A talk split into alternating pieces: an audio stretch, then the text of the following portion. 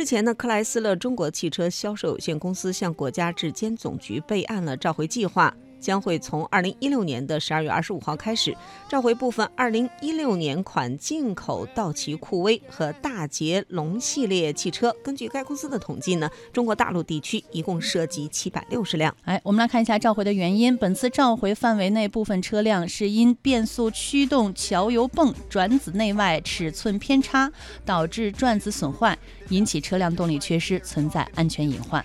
克莱斯勒中国汽车销售有限公司呢，将会为召回范围内的车辆免费更换尺寸正确的驱动桥油泵，以消除隐患。相关的用户呢，请您注意车辆警示灯的情况。如果发现警示灯亮，那么请尽快以安全的驾驶方式行驶到安全区域，并且停车。